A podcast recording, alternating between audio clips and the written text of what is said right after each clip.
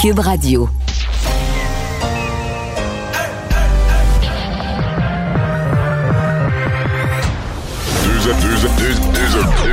Deux, animateurs cohérents, deux visions différentes. Une seule émission, pas comme les autres. Mario Dumont et Vincent Dessureau. Cube, Cube Radio. Bonjour tout le monde, bienvenue à l'émission. Bon lundi, début de la semaine, on va se le dire, ça sera peut-être pas la semaine la plus fun de l'histoire. Ça a commencé aujourd'hui avec euh, des, mauvaises nouvelles, des annonces difficiles. Euh, donc, on va essayer de se concentrer sur le fait que peut-être que dans, dans une dizaine de jours, on va voir les chiffres repartir dans la bonne direction. Ça va nous donner l'espoir que le 28 jours sera un vrai 28 jours, qu'on en verra la fin qui sera pas euh, prolongée. C'est lundi, euh, c'est Alex qui est là, Alexandre Moranville-Ouellet. Salut Alex. Salut Mario. Ouais, parce que c'est on sent que là on n'est pas dans la plus euh, on n'est pas dans la période la plus euh, réjouissante. Là. Les nouvelles qui nous qui nous tombent dessus à chaque jour sont pas tellement bonnes. Ouais, tu l'as dit, chaque semaine, on dirait que c'est pas la meilleure semaine de l'histoire de l'humanité, mais aujourd'hui particulièrement là, parce que d'autres annonces entre autres pour les jeunes dans les écoles et dans le milieu des sports, les élèves du secondaire premièrement qui vont devoir porter là, le masque en tout temps à l'école même en classe maintenant, et la pratique des sports d'équipe qui va être interdite dans les zones rouges, tout ça, euh, tout comme les gyms à compter de jeudi cette semaine, donc plusieurs les amateurs de sport. Mais, c'est important de le dire, le, toutes les mesures pour les écoles sont vraiment dans les zones rouges, parce que là, je crois comprendre qu'il y a un peu de confusion.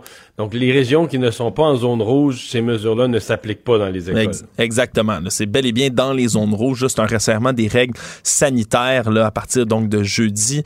Euh, on parle du couvre-visage dans la cafétéria, dans les corridors de l'école, mais également sur tout ce qui est le terrain euh, de l'école. On veut éviter comme ça les rassemblements aux alentours des établissements scolaires. On l'avait vu, Mario, là, dans plusieurs images des médias dans les dernières semaines. Il y a plein de jeunes qui s'attroupaient dès qu'ils sortaient de l'école. Pas de distanciation, pas de masque. Euh, on pense que ce serait un facteur de propagation peut-être. Alors, euh, ça pourrait aider là, tous ces rassemblements-là le midi et le soir. Également, les élèves de 4e et 5e secondaire qui vont euh, désormais se rendre physiquement à l'école seulement un jour sur deux on dit que ça va ça aussi, c'est un, un, gros changement. Là. Ça avait été, c'est une des hypothèses qui avait été envisagée. Je me souviens, j'avais parlé au ministre de l'Éducation, je me souviens plus quand, mais avant la rentrée, euh, avant que les scénarios de la rentrée soient établis. Et ça, c'en était un. Il y avait toutes sortes de modèles, soit y aller l'avant-midi puis pas l'après-midi, et vice-versa pour d'autres groupes, euh, soit y aller une journée sur deux. il y avait toutes sortes de modèles du genre. Et là, donc pour le secondaire 4 et 5, on s'est rabattu vers ça. Évidemment, pour mettre moins de monde ensemble à chaque jour dans l'école. Ben oui. Et dans les autobus aussi, d'ailleurs, on a parlé. il y a toutes sortes de petites autres mesures là, qui viennent s'additionner à tout ça.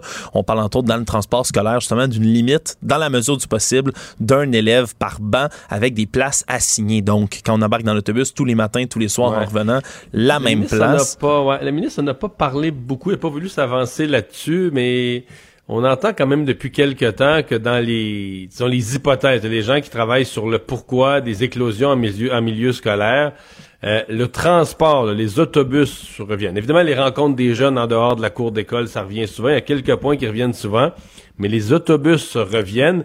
Et tu vois la euh, Marianne Lapierre ce matin qui constatait un peu le lien entre Jacques Rousseau et Gérard Filion, les deux grosses polyvalentes qui sont fermées à Longueuil, à une semaine d'intervalle. Ben, il semble que dans certains cas, c'est peut-être des jeunes qui fréquentaient, parce que autres, ils ont certains quartiers de Longueuil où le même autobus dessert les deux écoles. L'autobus va dans le quartier, en laisse certains à Gérard Filion, d'autres à Jacques Rousseau. En tout cas, les, donc le transport scolaire, dans certains cas, est regardé comme une source potentielle. Alors, je suis pas surpris que dans l'annonce, on, mentionne le transport scolaire. Ouais, puis il y en a d'autres domaines qui sont visés. Euh, même pour les professeurs aussi, on parlait, Mario, de, de mesures de protection puis de distanciation additionnelle dans les salles du personnel, la fameuse salle des profs, entre autres, là, où le masque va être obligatoire. Euh, dans les services de garde aussi, on veut respecter le groupe classe stable le plus possible euh, au milieu des services de garde. Même chose pour la prise du repas du midi qui maintenant va être préférablement faite dans les classes ou dans la cafétéria mais encore une fois, en groupe classe en tant que tel. Euh, puis tout ça s'ajoute aussi à une augmentation de la désinfection. Il va y avoir une campagne de recrutement de personnel euh, pour effectuer la désinfection des classes qui va être lancée, donc pour augmenter la, salubrité, si on veut, de tous ces lieux-là. Euh, je sais que ça a commencé cette annonce-là aussi avec quelque chose qui faisait sourciller. On peut entendre le ministre Berge au départ qui disait ceci par rapport à la contamination dans les écoles. Vous le savez, au Québec, euh, à la grandeur de la société, le nombre de cas a augmenté ces derniers jours, ces dernières semaines. C'est aussi vrai à l'extérieur qu'à l'intérieur des écoles, même si, de manière générale, toute proportion gardée, euh, on ne peut pas dire que euh, les écoles sont un vecteur majeur de transmission. Il faut quand même constater que la COVID étant présente partout au Québec, elle s'est aussi invitée dans nos écoles, par la voix parfois du personnel, parfois des élèves.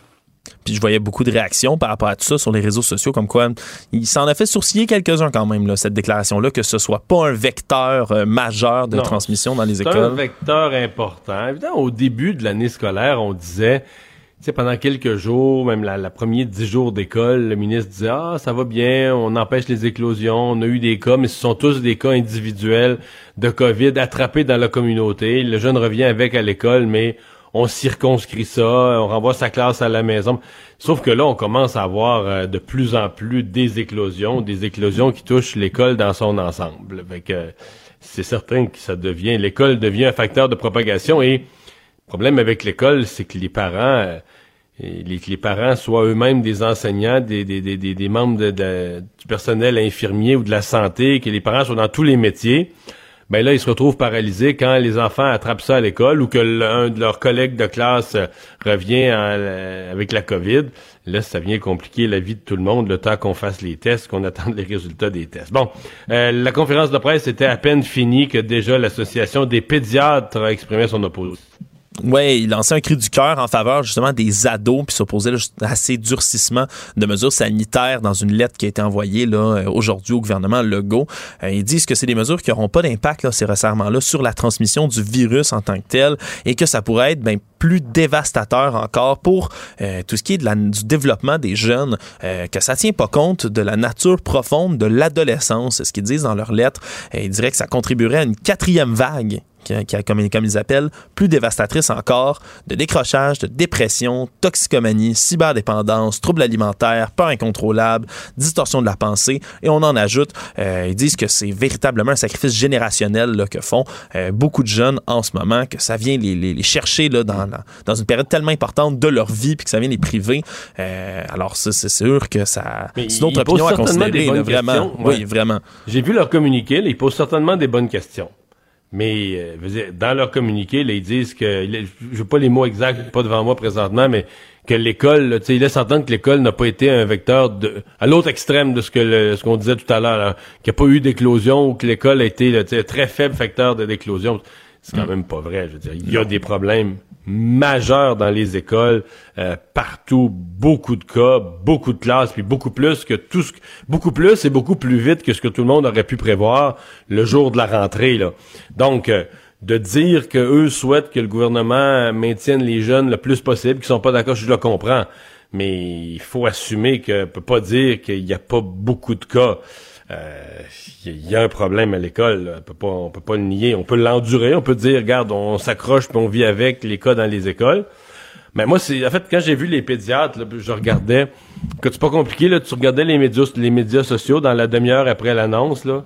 Puis c'était le Cafarnaum Personne, personne, personne satisfait, ou presque. Le Cafarnaum séparé moitié-moitié entre ceux qui disent ah on a pris des, des demi-mesures, on le masque qui devrait être imposé partout à tous les enfants, euh, ceux qui sont dans des zones oranges, ben à cause parce qu'on n'impose pas les mesures, on fait exprès, ces régions-là vont passer en zone rouge, et le gouvernement est réactif, est toujours en retard, patati patata, devrait aller, il faudrait aller beaucoup plus fort, faut pas faire semblant, faut y aller tout de suite.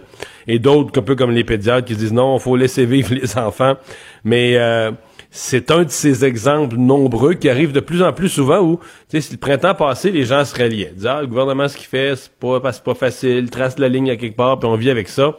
Mais là, dès que le gouvernement fait une annonce, la société est tellement comme à fleur de peau, décrochée, de, écœurée de lutter contre le virus. Mais il n'y a pas de, y a pas de consensus, là. Non, C'est des deux côtés, là. Des gens qui trouvent, une moitié de gens qui trouvent que c'est pas assez, c'est pas assez sévère, le gouvernement ne fait pas assez, on prendra pas le contrôle sur la pandémie.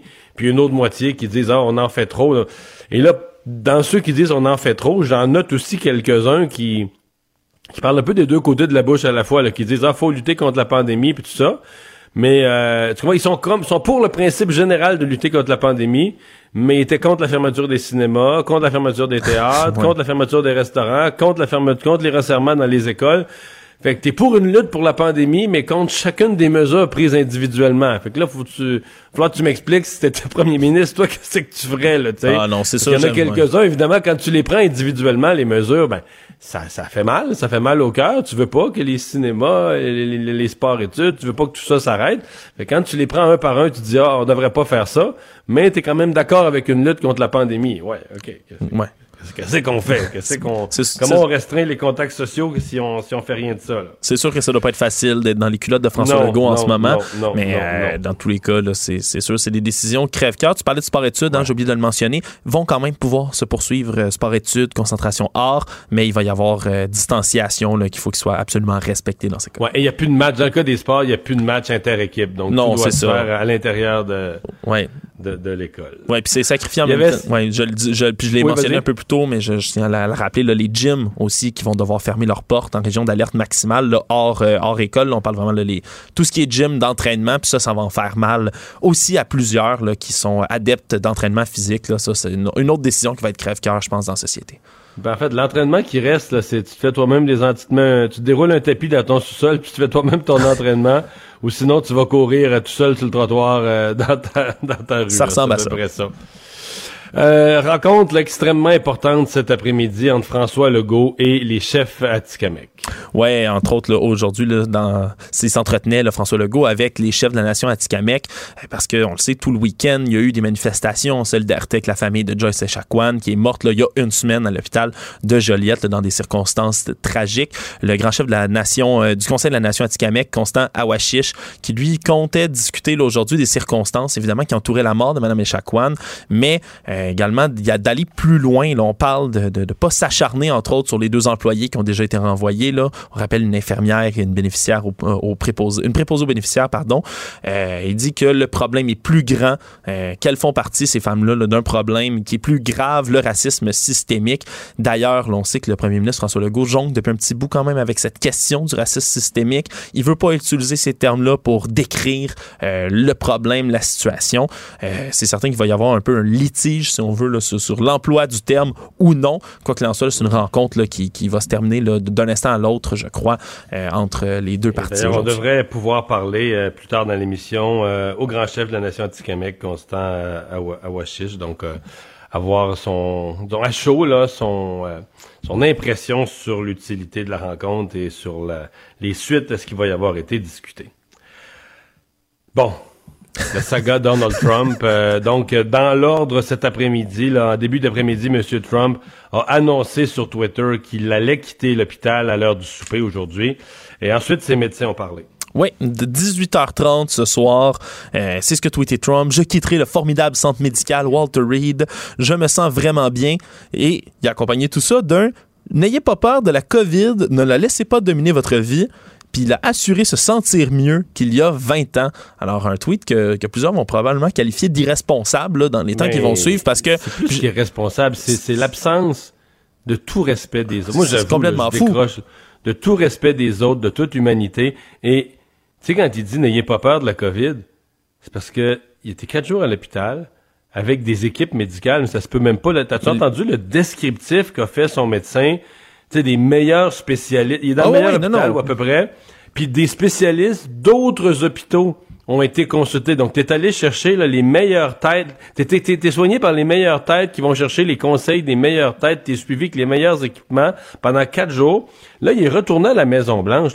Mais il est retourné à l'hôpital. Ils ont dit qu'il y avait une des équipes de médecins, d'infirmières, 24-7 dans la Maison-Blanche. Je comprends qu'ils n'ont pas l'équipement d'un centre de santé comme l'hôpital qui quitte l'hôpital Walter Reed. Non, mais ça, ça se pourrait. Là. D'après moi, ils vont déplacer les équipements nécessaires. Il a, il a parlé de 24-7, il a parlé d'équipe médicale complète qui allait être à la Maison-Blanche 24-7. C'est ce que dit son médecin. Alors, comment, quand t'as ce type, puis je dis pas que c'est pas, je comprends que le président américain est ça, mais quand t'as la chance d'avoir ça, comment tu peux dire aux autres, tu sais, une autre personne de 74 ans, là, qui a gagné sa vie euh, durement aux États-Unis toute sa vie à 25 000 par année, puis qui a une petite assurance santé bien moyenne, puis tout ça, puis peut-être pas complète. Puis Penses-tu qu'il va avoir ces soins-là? Absolument pas. Puis surtout, sachant que ça coûte aussi cher aux États-Unis, sachant que ce même président-là tente de sabrer dans l'Obamacare, d'ailleurs, le programme qui assurait là, une certaine couverture médicale à plusieurs millions d'Américains. C'est comme, c'est un non-sens là, à lire tout à l'heure. C'est bien beau quand euh, trouver que c'est facile à passer au travers de la COVID quand tu as un hélicoptère pour t'amener au meilleur centre médical du monde. Là. c'est certain que c'est... pour dire que, bon, entre-temps, quand même, dans son équipe, là, la COVID a fait... Euh, toute une propagation. Oui, elle est allée se rendre là aujourd'hui. La, dernière victime, si on veut, c'est la porte-parole de la Maison Blanche, Kayleigh McEnany, euh, qui a annoncé aujourd'hui avoir été testée positive à la COVID-19 trois jours après l'hospitalisation de Donald Trump. Euh, le truc avec Kayleigh McEnany, c'est que euh, c'est elle qui est toujours aux conférences de presse. c'est elle qu'on voit toujours répondre sans masque à tous les journalistes qui sont présents dans la pièce. ça en a fait là frissonner quelques-uns d'ailleurs qui ont été en contact avec elle dans les derniers temps, qui vont assurément devoir se faire. Il y a déjà trois journalistes de l'entourage immédiat de, de, la couverture quotidienne de la Maison Blanche qui sont euh, qui sont infectés. Euh, il y en aura peut-être d'autres. Euh. Oui, exactement. on voit que ça s'est répandu là, euh, dans l'entourage de Donald Trump, un peu comme une traînée de poudre. Là. Heureusement, peut-on dire pour l'instant, le vice-président Mike Pence, qui est toujours négatif, son épouse aussi. mais là, c'est sûr que ça s'ajoute à toute une saga qu'on a suivie. On, n'a quand même pas, on quand même pas le début du commencement d'une idée de comment il va pouvoir recommencer sa campagne. Est-ce qu'il y a toujours l'intention de faire le débat? Parce que techniquement, une personne sortie de l'hôpital, ils disent c'est au moins 10 jours après. Le 10 jours à partir du 5 octobre, ça nous amène au 15 octobre. Le 15 octobre, c'est le jour même, la date exacte du prochain débat présidentiel. Euh, Sera-t-il là? Est-ce que, est-ce que l'adversaire Joe Biden voudrait être dans la même pièce que lui? on est dans la, on nage dans l'inconnu dans cette campagne-là. Ouais, ouais, puis il va être confiné là, à la Maison Blanche. On dit qu'il va être soigné, mais il est confiné littéralement, donc il pourra pas partir euh, en campagne, faire tous les rallyes comme on sait qu'il aime euh, le faire partout, oserais-je ajouter, sans masque, presque toujours. Euh, c'est sûr Mais là, son équipe a quand même changé. Là, ils ont porté le masque. Vendredi, quand le président partait en hélicoptère, il portait le masque. Et moi, hier, j'ai entendu son organisateur, là, un de ses organisateurs à la télé, Miller, dire, ben non, on encourage les gens à prendre les mesures sanitaires, à porter le masque dès que c'est nécessaire, etc. Donc, j'ai quand même senti que dans son équipe, peut-être une bonne nouvelle du point de vue de la gestion de la pandémie, il y avait, il y avait, un, certain changement de langage dans son équipe. Est-ce que le, ce qui va être assez ridicule pour qu'une fois le président est sorti de l'hôpital et sorti du pétrin, ils vont faire semblant que tout ça n'est jamais arrivé? J'ose même pas y penser. Euh, en tout cas, ça, en fin de semaine, pour quiconque euh, voulait surveiller les théories du complot, il y en avait de tous les côtés, incluant, il y a les partisans de Trump qui sont, pour, pour quelques-uns, dans les théories du complot, mais il y a les adversaires de Trump aussi. Il y en a qui disent qu'il n'y a jamais eu la COVID, qui fait semblant d'être malade pour attirer la pitié. Il y, a rien, il y a aucune forme de complot qui circule pas, là. Ouais, puis ça allait plus loin que ça, là, même pour les gens qui sont contre Trump, tu l'as dit. Il y en a qui pensent que c'était pour attirer la sympathie. Il y en a qui pensent que c'était pour qu'il arrête de se mettre les pieds dans les plats, qu'il arrête de se planter lui-même dans les débats, euh, qu'il aurait euh, inventé tout ça. Mais il y a même des gens qui pensent qu'il aurait attrapé la COVID en faisant exprès. Tout ça pour devoir se retirer de la course, pour que Mike Pence prenne sa place. Il aurait déjà négocié, selon certains, son pardon présidentiel lorsque Mike Pence, lui, deviendrait président parce que Trump aurait trop d'ennuis de santé. une chose dont je suis convaincu, là, c'est, que ça, c'est pas le cas parce que Donald Trump, c'est connu, il a peur de la maladie, il est germophobe. C'est, s'il y a une chose qui est sûre, là, c'est qu'il n'a pas acquis la, la, la COVID parce que il, y a vraiment une différence. Même dans la journée de samedi, mon CNN avait cette histoire que voulant, puis ils n'ont pas poussé là-dessus, ils ont pas probablement qu'il n'y avait pas de source assez solide, mais que dans la journée de vendredi, Trump était paniqué là. Quand il a su qu'il y avait la COVID, quand il a vu qu'il y avait la COVID, euh, euh, bon, probablement qu'il s'est mis à faire de la fièvre, qu'il a eu un petit peu de troubles respiratoires, mais qu'il était, euh, il était pas, il trouvait plus ça si mineur la COVID. Il trouvait que c'était une pas mal grosse grippe, puis qu'il ah. était, semble-t-il, assez paniqué. Ah, puis pourtant, écoute, on l'a entendu, lui, il a publié une vidéo hein, plus tôt hier en disant que euh, il allait très bien et qu'il avait beaucoup appris sur la COVID. J'invite d'ailleurs à, à l'écouter. Uh, it's been a very interesting journey. I learned a lot about COVID. I learned it by really going to school. This is the real school. This isn't the let's read the book school. And I get it and I understand it. And it's a very interesting thing. And I'm going to be letting you know about it. In the meantime, we love the USA and we love what's happening. Thank you. D'ailleurs, sa relationniste de presse Ben a fait une apparition à Fox News en disant que euh, il avait un avantage sur Joe Biden parce que Joe Biden, lui, il ne connaît pas vraiment ce que c'est la COVID puisqu'il ne l'a pas attrapé. Regarde, c'est bien la dernière chose que ça, reprocher. était, une assez bonne. Hey, Alex, on va revenir donc sur cette annonce qui a été faite en début d'après-midi avec nous, le ministre québécois de l'Éducation, Jean-François Roberge. Bonjour. Bonjour, M. Dumont.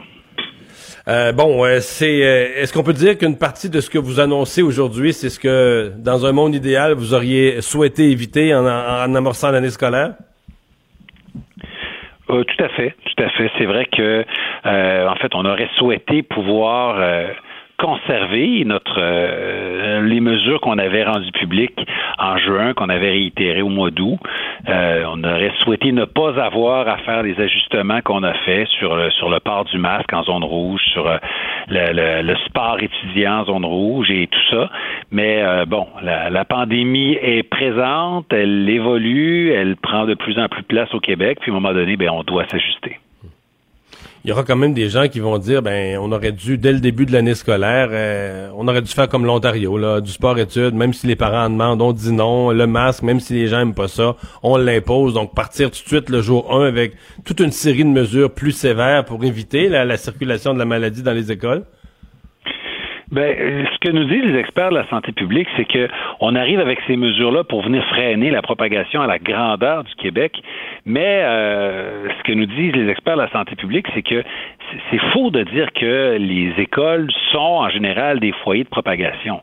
Le virus circule dans la société, des parents l'attrapent, des travailleurs l'attrapent, euh, certains enseignants l'attrapent, supposons, de leur conjoint ou de leur famille, l'amènent ensuite à l'école, euh, des adultes le donnent à des, des élèves, l'amènent ensuite à l'école. Euh, oui, il y a quelques éclosions dans les écoles, bien sûr, mais de manière générale, c'est pas c'est pas à l'école que ça se propage, mais ça se propage un peu partout et l'école doit être exemplaire en matière de santé sécurité pour les élèves et le personnel. C'est pour ça que la santé publique nous propose ces, ces, ces resserrements. Euh, mais je pense que c'était normal de s'ajuster plutôt que de partir là avec des mesures ultra contraignantes dès le départ. Avez-vous quand même, parce que là, dans le fond, on est toujours dans cette fameuse période de 28 jours. J'ai compris que vous vous y accrochez toujours, même s'il en reste juste 23 pour l'instant, dans les écoles en zone rouge, vous, vous rattrapez cette période et vous espérez toujours qu'après le 28 octobre, on pourrait lever certaines des mesures. Ben, toutes les mesures qu'on a annoncées aujourd'hui s'appliquent en zone rouge euh, et jusqu'à nouvel ordre jusqu'au 28 octobre. Ça s'applique à compter euh, officiellement donc de jeudi, le, Le jeudi, ouais. le 8 et jusqu'au 28. Euh, écoutez, je peux pas vous dire que le 28 là tout ça va être levé. là. Il faut euh, il faut bien prendre le temps d'analyser, de voir les impacts. On va bénéficier de toutes les mesures, là, celles qui ont été annoncées par la vice-première ministre, par le premier ministre, par le ministre de la Santé, dans quelques jours encore. Il y a toujours un impact entre, euh, je veux dire, un, un écart entre le moment où on prend des mesures puis le moment où on voit les impacts en termes d'épidémiologie, est-ce que ça monte ou est-ce que ça baisse? Moi, j'ai confiance que tous les efforts qu'on fait, euh, des commerces malheureusement qui ont dû euh, qui ont dû fermer, les, les salles à manger des restaurants, tout ça va payer, mais dans quelques jours. Et euh, sans doute qu'on va voir des impacts et puis qu'on pourra s'ajuster ensuite.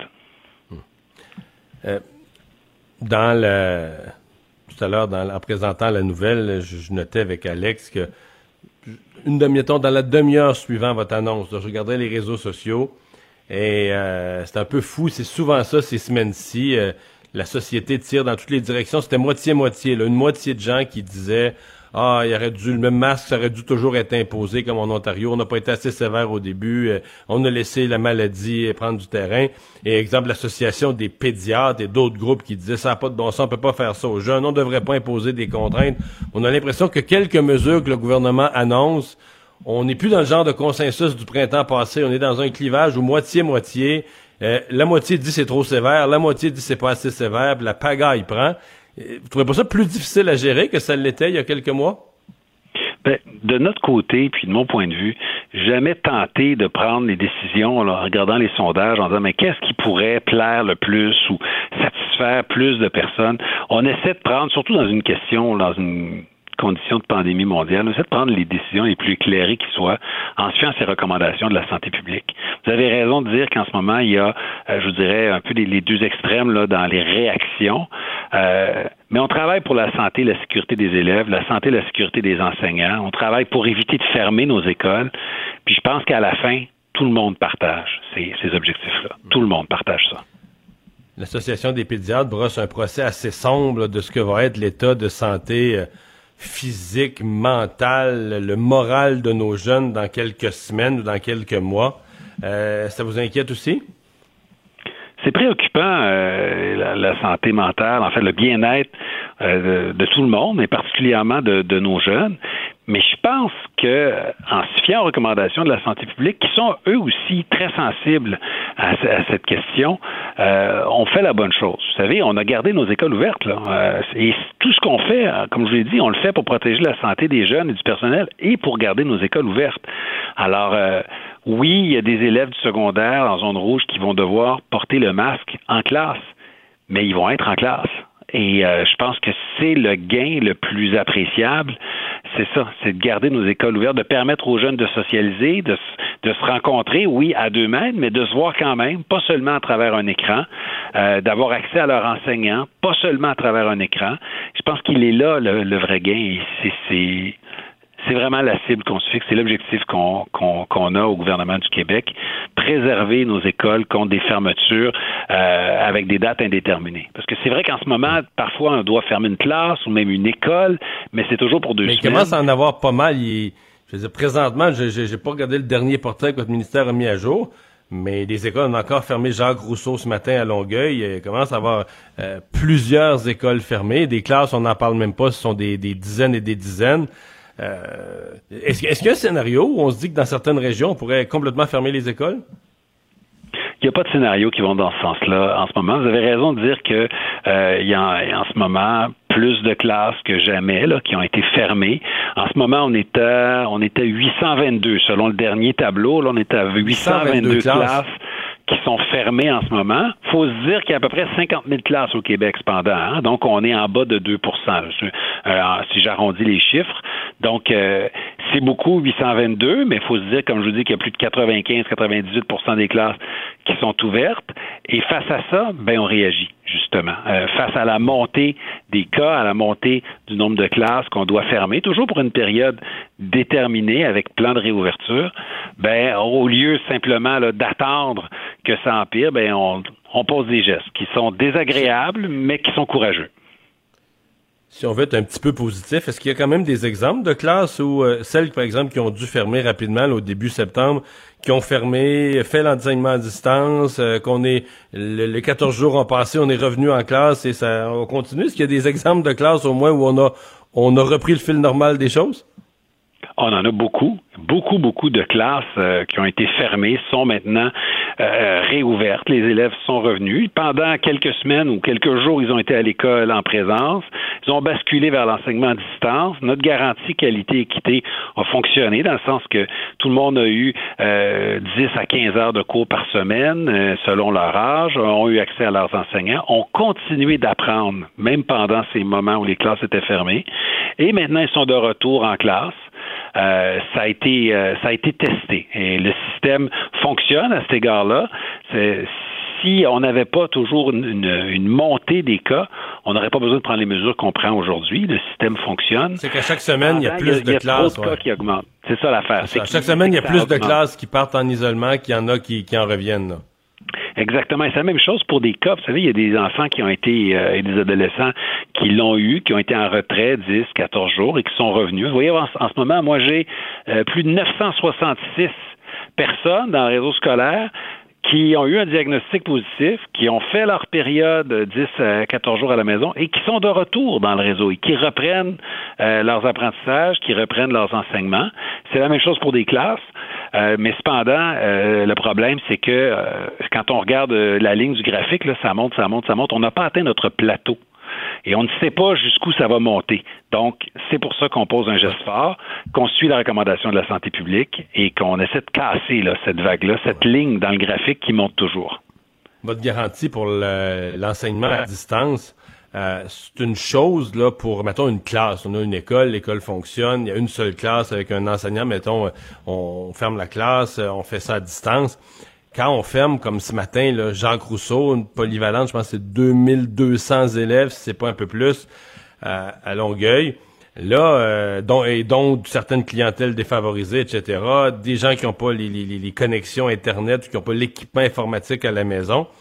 Est-ce qu'on réussit aussi bien et aussi vite à assurer l'enseignement à distance? Il me semble que c'est un peu plus rock'n'roll dans une, dans une opération de cette dimension-là on y arrive. Au ministère, on laisse pas les centres de services se débrouiller tout seuls avec ça. On les accompagne, on leur parle. Moi, j'ai l'assurance que, notamment pour l'école dont vous parlez, euh, au centre de services scolaire Marie-Victorin, euh, ils seront capables de basculer vers l'enseignement à distance dans un délai de 24, 48 heures, au pire trois jours. Mais euh, ils savent déjà quelles familles ont les outils technologiques nécessaires, dans quelle famille on doit prêter des iPads ou des ou Ceux qui les ont pas, on a le matériel, on, leur prête tout de suite? Oui, ceux qui n'ont pas, on a le matériel, on leur prête tout de suite. Même des familles qui n'ont pas accès à Internet, on leur prête euh, des, des appareils avec connexion ou alors des clés USB. Euh, et puis, on est capable de réagir. On s'est préparé, vous savez, depuis le mois de mai, juin, juillet, août, on s'est préparé. J'ai même constitué une réserve avec plus de 30 000 ordinateurs et tablettes au ministère pour être capable ponctuellement d'aider un centre de service qui serait dans, le trouble. Donc, euh, on est bien préparé. Les centres de service ont leur protocole d'urgence, donc ils savent quoi faire à l'avance si jamais ça arrive. Je vous dis pas que c'est facile, c'est tout un casse-tête à chaque fois, mais euh, vraiment, les directions d'école et centres de services relèvent le défi. Jean-François Roberge, merci. Merci, à la prochaine. Au revoir. Le ministre québécois de l'Éducation euh, sur cette euh, journée, ces annonces et cette année scolaire où tout est vraiment compliqué. Mario Dumont et Vincent Dessureau. Joignez-vous à la discussion. Appelez ou textez le 187 Cube Radio 1877 827 2346. Les circonstances de la mort de Joyce Echaquan ont laissé dans le système de santé euh, euh, vraiment une, trace épouvantable, mais ont laissé aussi dans l'ensemble de la société québécoise une impression euh, de, de, malaise. on imagine ce que c'est du côté de la communauté, de la nation Atikamek. Et euh, bon, euh, depuis quelques jours, on demandait donc cette rencontre euh, au sommet avec François Legault pour faire le tour de toute la question. elle a eu lieu au cours des dernières minutes. Constant Awashish, grand chef du Conseil des Nations Atikamek, y était. Il accepte de nous parler. Bonjour. Bonjour, Monsieur Dumont. Avant de parler de la rencontre avec Monsieur Legault, je veux que vous me parliez un peu de de l'état d'esprit de la, de la nation en fin de semaine, de la marche. Évidemment, euh, au départ, il y a eu une colère terrible. Les jours ont passé, euh, les commentaires ont été formulés de part et d'autre. On en est où aujourd'hui dans la nation, euh, dans, dans l'état d'esprit? L'état d'esprit, je pense qu'il y a encore beaucoup de, de confusion, de confusion. c'est beaucoup d'émotions qui s'opposent. Autant la colère, la crainte, l'anxiété. Euh, il y a beaucoup de, questionnements encore euh, au sein de. Euh, ils se demandent beaucoup là, est-ce qu'ils sont vraiment en sécurité? les femmes à Tikamek se demandent, là, j'ai entendu des gens me dire je sais même pas si je vais aller accoucher, là, j'ai peur d'aller accoucher. quelqu'un de très proche de moi là, qui, qui me dit j'ai peur de grandir. Euh, c'est des choses comme ça qui, euh, qui habitent présentement l'esprit euh, des Atikamekw, des femmes Atikamekw, puis c'est pas juste chez les Atikamekw, c'est dans toute la population autochtone. Quand vous, vous partez rencontrer François Legault, les gens de votre communauté, ils vous disent quoi? Ils se méfient, ils sont optimistes, ils sont contents qu'ils acceptent de vous rencontrer. Comment ils abordent le fait que vous, comme, comme grand chef, vous allez rencontrer le premier ministre du Québec? Ah, c'est sûr que quand il y a des rencontres comme ça, pour eux, euh, ils voient ça comme euh, euh, une opportunité de, créer de l'espoir, une opportunité de, se redonner confiance. eux, ils veulent continuer à vivre, ils veulent, mais ils veulent vivre dans, la dignité, ils veulent vivre en sachant qu'ils vont être en sécurité. Ils veulent savoir que ils n'auront pas de, de crainte à recevoir des services publics. Et euh, je pense que c'est dans cet esprit-là que les gens voyaient notre rencontre euh, avec le premier ministre. Avez-vous obtenu des engagements qui, qui vous paraissent euh, solides? Ah, il y a des engagements pour, pour de l'action. On m'a dit, ben, on a discuté de, euh, de formation, de sensibilisation, euh, d'accélérer les rencontres, d'avoir de, plus de rencontres également pour faire un suivi de, rapport de la, du rapport de la commission vient. S'assurer que les choses avancent plus rapidement. on nous a, la ministre veut nous rencontrer plus, plus fréquemment. Le premier ministre m'a tendu la main en, m'offrant de l'appeler euh, quand il y aura des, euh, des problématiques, quand que, de, l'appeler directement pour euh, faire bouger des choses. C'est ce que c'est ce qu'on a obtenu aujourd'hui. OK. Donc, vous sentez qu'il y a eu comme des, des, canaux de communication qui se sont ouverts. Ça, quand même, ce qu'il ce qu'il faut changer, là, parce que, comment je dirais ça, c'est ça s'est passé à une certaine heure dans un hôpital parce que là, c'est ces membres du personnel-là qui étaient sur le terrain. On a entendu les propos racistes. Il reste plus grand-chose à dire à propos, à propos de ça. Mais comment on fait pour que dans l'ensemble des réseaux, des systèmes euh, où se donne, je comprends collectivement, le premier ministre peut dire quelque chose, mais que c'est individuellement que les soins se donnent. Comment on se fait pour s'assurer que ça que ça se reproduise plus, que de, pouvoir jurer ou promettre que jamais une telle chose va se reproduire, c'est, tout un engagement à livrer? C'est tout un engagement. je reconnais la difficulté de, de, voir, d'identifier le racisme quand, ça se produit. Euh, c'est, c'est, euh, difficile euh, de l'identifier. C'est difficile de. Ça, ça se passe sournoisement, hein. donc c'est pas c'est pas facile, mais nous, on le vit, nous, en tant que Première Nation, euh, il y, a des gens qui, qui vivent plus souvent que, d'autres, euh, peut-être parce qu'ils euh, ont plus de difficultés à parler en français, peut-être parce qu'ils sont plus foncés, mais il y a encore aujourd'hui il y a beaucoup de, situations que et de, plus plus depuis la semaine passée, des gens qui partagent des, des, propos qui ont, été faits à leur égard ou des, des traitements dans lesquels ils ne se, sentaient pas confortables. Et puis je pense que ça passe par euh, l'éducation, ça passe par la sensibilisation, ça, ça passe également par euh, euh, pas le déni, mais pas l'entêtement également. il, existe. Mm. je sais qu'il y a un débat là-dessus. le racisme, la discrimination systémique qu'il appelle, c'est le cumul mm. de deux parce que c'est chargé, ça. En fin, en fin de semaine, il y avait un débat sur le fait qu'il y a des gens qui utilisaient la notion de racisme systémique pour dire que de demander aux fonctionnaires fédéraux d'être bilingues dans l'Ouest canadien, là, ben ça, c'était du racisme systémique qui était imposé par les francophones. Fait qu'on a un terme qui est chargé de toutes sortes d'affaires dont une bonne partie vous concerne pas sais, je me demandais dans votre cas, est-ce qu'on n'aurait pas parlé de racisme institutionnel? C'est quand tu te présentes à l'hôpital, c'est une institution qui doit donner des soins de santé, une institution qui a un devoir envers les citoyens, puis plutôt que d'exécuter son devoir, elle exprime du mépris envers les citoyens pour des raisons euh, ethniques ou raciales ou de communauté ou peu importe. C'est que c'est pas le racisme institutionnel à ce moment-là, là, puis qui est, qui est, qui est dans l'institution. Je crois qu'on rejoint un peu les mêmes notions. Mais parce qu'il y a des mots qui deviennent tellement chargés qu'ils ils bloquent quasiment, ils bloquent quasiment le progrès de la cause elle-même. En effet, c'est sûr qu'au euh, au niveau de la commission bien, c'est basé sur euh, euh, sur les définitions qui ont été qui ont été prononcées sur les bancs, sur les tribunaux. eux ont défini trois types de discrimination la discrimination directe, la discrimination indirecte et le cumul des deux, mais ça crée la discrimination systémique. Direct, c'est des traitements euh, qui sont différents sur la base de l'appartenance à un groupe en particulier, des, des, des biais préjugés, des stéréotypes véhiculés. Euh, euh, puis l'indirect, mais c'est les effets préjudiciables des lois, des politiques, des normes, pratiques institutionnelles. Tout ça ensemble, euh, nous, les Premières Nations, on le vit. Donc, d'après la, la, définition qui sont faites par les tribunaux, mais on vit une discrimination systémique. C'est simple comme ça regardons là dans le, parce que là, ce qui est survenu, la tragédie est survenue dans le système de santé. Juste être bien concret avec vous. D'abord, vous me corrigerez, là, je suis pas un spécialiste en affaires autochtones, mais les Atikamekw, c'est trois communautés. Là. C'est, c'est euh, bon, Manouane, Manouane, celle dont on a parlé en, dans le nord de la Nodière, eux vont surtout à l'hôpital de Joliette. Les autres, c'est quoi? C'est euh, Wimotachi puis euh, qui sont eux en Haute-Mauricie. Eux, ils vont à l'hôpital de Latuc. Je sais pas, ils vont où à l'hôpital? Ben, pour Wemontachi, eux vont se présenter à Latuc, Shawinigan, aux Trois-Rivières. Euh, ben, il y a beaucoup de gens de, de qui demeurent à Latuc également, à Shawinigan, donc ils vont dans, ces hôpitaux-là. OK. Euh, Est-ce qu'il je, parce que je, je, fais, cette, je fais ce, ce, détour de géographie pour dire, est-ce qu'il y a des problèmes à l'hôpital de Joliette, mettons, qu'il n'y aurait pas l'hôpital de Latuc ou qu'il n'y aurait pas à Shawinigan, ou est-ce que pour vous, c'est partout pareil. Là. Les trois hôpitaux qu'on vient de nommer euh, sont susceptibles de, de, de, générer les mêmes commentaires, les mêmes traitements. En d'autres termes, est-ce qu'il y, a, a quelque chose de particulier qui gangrène l'hôpital de Joliette en matière de racisme?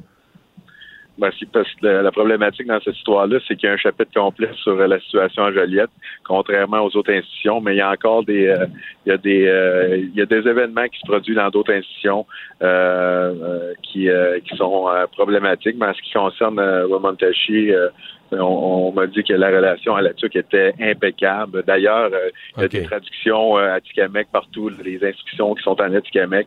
le personnel j'ai pas eu de, mauvais commentaires pour, pour, la TUC. Donc, disons pas que c'est parfait, mais disons qu'à première vue, c'est mieux à la TUC, on se force plus qu'à Joliette. On peut-tu dire ça?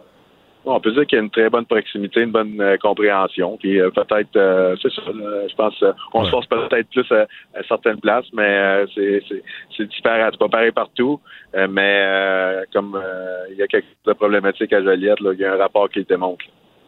Ouais, ouais là-dessus, euh, je veux dire, comment dire, euh, même le, patron du, du, du CIS, du, système de santé de la Nodière, avait l'air à pas être au courant que un des, ben, un des gros hôpitaux, c'est pas si gros que ça, il y a deux gros hôpitaux dans son, dans son territoire. Ben, un des deux gros hôpitaux de son territoire avait été visé il y a un an, pas il y a 50 ans, mais il y a un an, dans un rapport majeur en matière euh, de droits des Autochtones, et il semblait même pas être au courant. Ah, c'est hallucinant, non? Euh, c'est très hallucinant. Là. Je, je comprenais pas, euh, je savais pas sur quelle planète il vivait. Là. Pourtant, c'est clair dans, dans le rapport. Là. Ça, visait clairement euh, l'hôpital de Joliette et, et, il aurait dû le savoir. Ouais. Ben ouais, c'est hallucinant. Où ça démontre que ces rapports-là sont tellement vite tablettés que même les personnes qui sont directement concernées sont même pas se font même pas mettre d'en face le chapitre qui les concerne. Ah, c'est peut-être, euh, dans le fond, à, vous écouter, c'est peut-être vous avez raison, c'est peut-être juste euh, de l'opération publique à ce moment-là. C'est à ça que ça les rapports. La rencontre d'aujourd'hui, est-ce que vous, quand vous vous présentez avec François Legault, bon, vous me dites à l'intérieur de la rencontre, c'était quand même un euh, propos direct puis des offres de collaboration, mais est-ce que vous la craignez ou les gens dans vos communautés les craignent que, dans le fond, bon, le gouvernement, il y a une crise autochtone cette semaine, on fait une opération relations publiques, faut faut se faire voir, il faut un photo-op, faut se faire voir dans la même salle, euh, puis après ça, ben la semaine d'après, on parle d'autre chose, on s'occupe plus de vous. Est-ce a sans cette crainte-là? On va parler euh, directement euh, au mari de la victime. c'est un peu c'est un peu qui est quelque chose qui est appréhendé. on veut pas il m'a dit clairement, là, je veux pas que la voix de les cris de Joyce soit soit oublié. Euh, je veux qu'elle contribue à faire, le changement. Il m'avait dit clairement également que euh, il ne voulait pas euh, utiliser la colère parce que c'était pas c'était pas le comportement de Joyce, c'était pas la façon qu'elle s'exprimait. Donc lui, il veut pas nécessairement exprimer de la colère envers le personnel, mais il veut qu'il y ait des, des, changements qui soient faits, puis ils veulent avoir ben, il veut un engagement là, de, du gouvernement. Il, il, est content également. Il est heureux que la population se, se soit levée, les Québécoises, les Québécois. Euh, les gens ont marché dans la rue. Euh, il y a beaucoup de, de soutien euh, à tous les niveaux, dans toutes les dans toutes les régions du Québec. je pense que les, Québécois là, sont, ils veulent du changement également. ils, se, sont rendus compte qu'on partage les, les, mêmes valeurs, les, les mêmes buts. On veut un avenir pour nos enfants. On veut un avenir où ils vont se sentir en sécurité puis qu'ils n'aient pas peur de, de grandir. Je pense que c'est important. Il faut que faut que la voix de Joyce devienne euh, euh, la, voie du changement. Là. Ouais. Parler du conjoint, évidemment, lui, euh, pendant que tout le reste, on regarde les, solutions ou les, améliorations du point de vue social, politique. Lui, dans le concret, il est un veuf avec sept enfants. Là. je sais qu'il y a eu des, campagnes, etc., une espèce de solidarité, entraide. Est-ce que ça vous apparaît bien lancé pour au moins y apporter le, le support pour les mois et les années à venir? Moi, moi, en tout cas, je vois ça d'un bon oeil. Je pense que c'est important pour euh, soutenir la famille, euh, soutenir euh, Carole, que ça va être des moments durs qui vont s'emmener. Ça va être des, moments où que, quand les enfants vont réaliser réellement ce qui s'est passé, je pense qu'ils vont, vont avoir besoin de tout le soutien, le support de la communauté, mais également des, des services qui peuvent être offerts pour les aider. Euh, vous savez, euh, Carole m'expliquait que euh, il, a, fait 20 ans de carrière à, titre de pompier, qu'il a dû délaisser quand la santé de sa conjointe s'est détériorée pour s'occuper d'elle, s'occuper des enfants. Et maintenant, il faut il doit s'occuper des, sept enfants. Il faut trouver un moyen. Je pense que c'est le devoir de tout le monde de pouvoir soutenir la famille dans cette tragédie-là. Ben, merci d'avoir été avec nous. Bonne chance pour la suite. Merci, M. Dumont. Bonne journée. Constant Awashish, grand chef de la nation Atikamek. On va aller à la pause. On va parler sport au retour. Le remède à la désinformation. Le remède à la désinformation. Mario Dumont et Vincent Dessureau. Cube Radio. Alors, on est de retour pour parler sport. Jean-François Barry, salut. Salut Mario. Alors, euh, tu veux dans un premier temps nous parler de cette semaine de repêchage, mais là aujourd'hui, il y a Timmons. Ça, on n'a pas vu Trevor Timmons souvent parler aux médias, Bergevin aussi, et là, euh, je sais pas, ça part toutes sortes de rumeurs, d'espoir, de je sais pas quoi. Oui, ben, je pense aussi qu'il essaie de garder ça en vie, hein, parce que tout est fait de façon virtuelle. Euh, habituellement, comme là, le repêchage aurait été à Montréal, il y aurait eu un engouement alentour de ça. Fait que oui, les deux ont parlé aujourd'hui, se sont adressés aux médias. Trevor Timmons, tout d'abord, puis je pense que ça va te faire plaisir, qui a dit que oui, il y a plein de joueurs de talent qui existent, mais maintenant, ce qu'il veut, c'est un joueur, des joueurs de caractère. Il veut repêcher des joueurs de oh. caractère qui vont travailler pour l'équipe et travailler à s'améliorer continuellement à tous les jours. Il a donné l'exemple de Brendan Gallagher. C'est une bonne nouvelle. Oui, oui.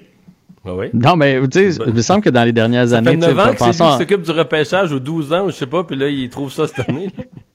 non, mais moi, j'ai eu souvent l'impression, tu sais, mettons comme des costitines, là. Tu fais, OK, il les connaissait pas. Tu sais, il les trouvait beaux, t'as des bons joueurs, gros gabarits, mais il savait pas ce qu'il y avait entre les deux oreilles et qu'une fois qu'on leur aurait donné un contrat de 4 millions, qu'est-ce qu'ils allaient faire avec, euh, avec leur potentiel? Fait que là, tant mieux si on y va aussi, ben, si on, se rend compte qu'il y a un être humain derrière, il n'y a pas juste le talent. Fait que c'est une bonne nouvelle. Il s'est dit à l'aise à perdre son choix si jamais c'est ce que ça prend pour améliorer l'équipe. Fait que ça, c'est pour Trevor Timmons.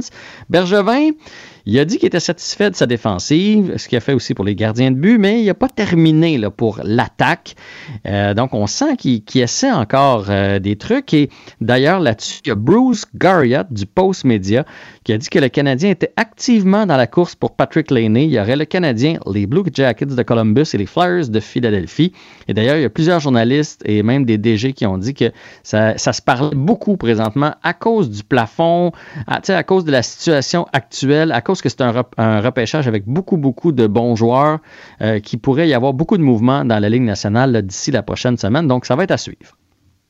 OK, mais qui on veut avoir pour le. Y a-tu, mettons, un joueur, mettons, oublions le repêchage, y a-tu un joueur que le Canadien pourrait aller chercher en échangeant son choix qu'on veut, là? Euh, mais euh, sûrement, sûrement. Euh, là, la rumeur, c'est, mettons, prenons le Lightning de Tampa Bay, qui est à côté, qui est pris au bouchon. C'est sûrement que le Canadien serait intéressé. Ouais, mais là, eux autres, ce serait Tyler Johnson qui veulent le donner. le Canadien n'est sûrement pas intéressé à ça. il fait 5 et 7, Tyler Johnson.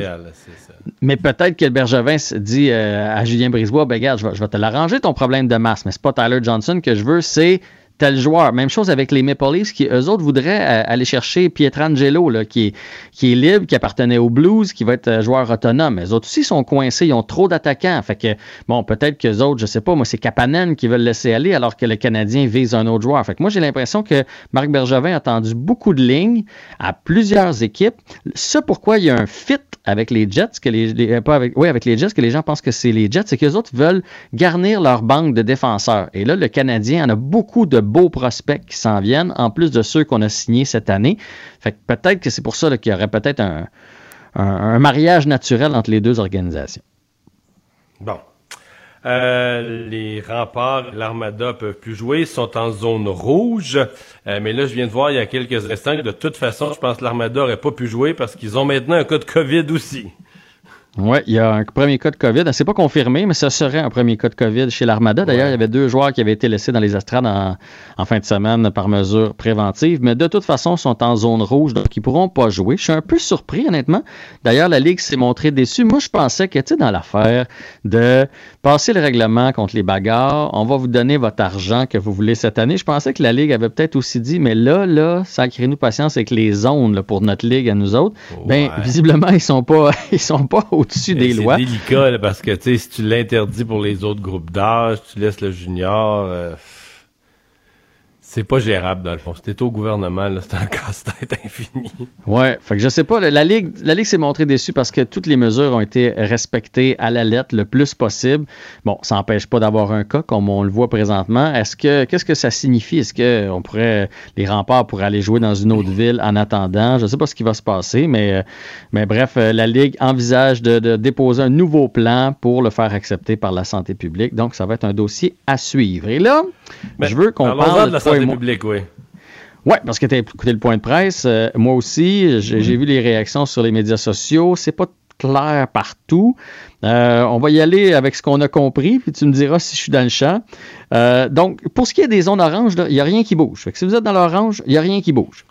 les gyms, en zone rouge, les gyms, c'est fermé. Ça, c'est clair, c'est facile. Tout ce qui est sport civil, là, ça, c'est, ça, c'est aussi, c'est terminé. Là. Le hockey mineur, euh, ces choses-là, c'est la gymnastique. Par contre, il n'y a pas, par contre, il n'y a pas obligation de fermer les plateaux. Donc, euh, je crois qu'une ville pourrait laisser ses installations ou ses plateaux.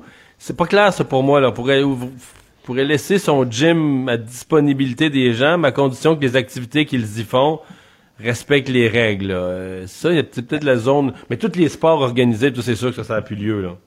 Oui, mais le plus bel exemple, les parents l'ont renoté beaucoup. L'aréna, mettons, de votre quartier pourrait demeurer ouverte, mais pour faire du patinage libre.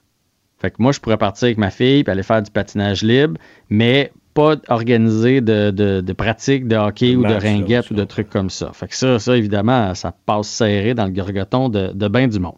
Là où c'est peut-être plus compliqué, c'est dans le sport-études. Pas de match, ça c'est clair, ça aussi c'est facile.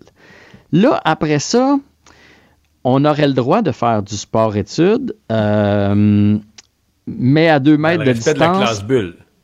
Dans le respect de maximum deux classes bulles. Euh, mais en même temps, moi, j'ai l'impression qu'ils laissent le sport-études juste parce que sinon, c'est trop compliqué. Qu'est-ce que tu fais avec ces jeunes-là? Il faut que tu les places quelque part. Puis l'autre affaire, c'est que quand ton enfant fait du sport-études, tu payes un extra. Là. Fait que là, il y a des parents qui vont demander un remboursement s'il faut qu'ils aillent chercher leur enfant à l'école tous les après-midi, mettons, puis le ramener à la maison, puis trouver une gardienne ou peu importe. Fait que, fait que j'ai l'impression que c'est pour ça qu'on a quand même vu On a aussi vu cet automne, là, ben, au mois de septembre, que les gens tiennent au sport-études. Faut qu'on permet. Il va y avoir moyen quand même de faire des entraînements, je pense, dans la plupart des sports, euh, de la mise en forme, certains exercices. Parce qu'il faut, quand même voir que pour l'instant, on fait ça, pour, on, part, on part avec 20 jours. C'est du 8 au 28 octobre, fait que c'est pas... Euh, si c'est juste ça, honnêtement, ça se fait. Ouais, il y a des gens qui disent le 29 octobre, la, la, COVID ne sera pas disparue, puis on va peut-être prolonger la période, mais peut-être, je sais pas. Moi, je pars pas de cette idée-là. Il faut rester quand même optimiste puis espérer que les courbes vont se replacer puis qu'on va pouvoir reprendre certaines activités, mais là où j'ai hâte de voir, par exemple, je vais prendre celui que je connais mieux parce que mon fils était là-bas, à Boucherville. Euh, le sport-études se passe beaucoup dans le complexe qui est juste à côté, le 4 glaces, il y a quatre, quatre patinoires, il y a un gym là-dedans, tout ça. Mais là, si tu fermes le gym, donc tu peux pas t'entraîner là, puis si les glaces sont fermées, même si tu veux faire des ateliers à deux mètres de distance en respectant tout, là, euh, on se fait juste des passes. Mais les glaces sont pas fermées. Je pense. Bien, ça, c'est pas clair parce que ça dit les complexes sportifs peuvent être fermés. Mais parce que c'est tout ça qui est comme une zone un peu grise hmm. présentement. Mais en même temps, je veux dire, euh, que ce soit gris pour nous après une conférence de presse, c'est une chose. Dans le fond, euh, c'est ce qui est important, c'est que l'école, c'est que l'important, c'est que l'école, elle, les, gens qui gèrent le programme sport-études, d'après moi, eux vont avoir des briefings plus précis, puis ils vont s'organiser en conséquence pour offrir aux jeunes la forme de sport-études qui est possible d'offrir. En sachant qu'il n'y aura, pas de, il y aura pas de match intra-école, intra-région, tout ça, ça c'est, on oublie ça. Là. Oui, puis tu sais, ça, honnêtement, c'est pas la fin du monde. moi, en autant que les jeunes peuvent bouger un peu, qu'il n'y ait pas de, match, là, euh, on n'en est pas là présentement, puis c'est correct. Mais je vais te donner un exemple. J'ai parlé de maman tantôt que je connais, euh, secondaire 4, son fils.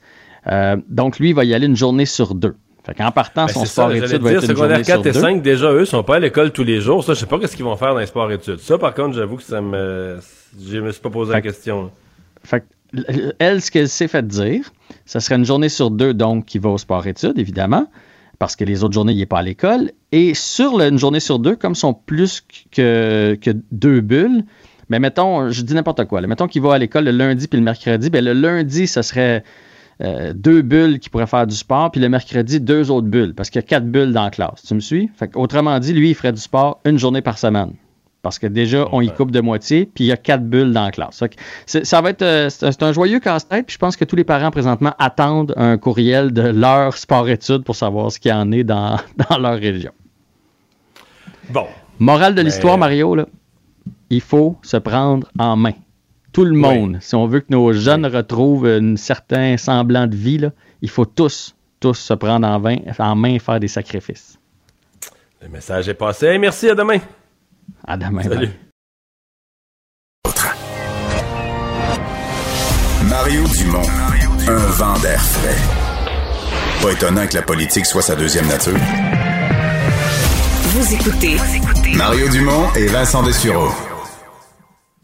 Alors, Alexandre, euh, dans deux heures euh, tout au plus, euh, est-ce qu'on va faire une espèce de, de, de spectacle avec ça? La sortie d'hôpital du président Donald Trump, peut-être? hein? Mais ça se pourrait, là, sachant qu'il y a déjà là, de ses partisans, là, je voyais des vidéos tout à l'heure sur les réseaux sociaux, qui sont devant là, le centre médical, l'hôpital militaire Walter Reed, puis qui font jouer la chanson Staying Alive des Bee Gees, Mario.